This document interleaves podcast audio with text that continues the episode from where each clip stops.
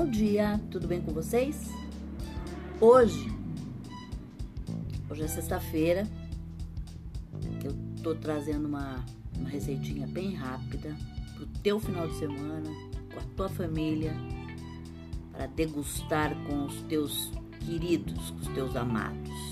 Mas antes eu quero desejar um dia lindo, cheio de coisinhas de fazer sorrir. A receita é carpaccio de abobrinha grelhada. O que você vai precisar? Você vai precisar de duas abobrinhas, quatro tomates maduros, manjericão, vinagre balsâmico, sal e pimenta a gosto. O modo de preparo é o seguinte: corte as abobrinhas finamente e tempere com sal e pimenta. Grelhe e reserve.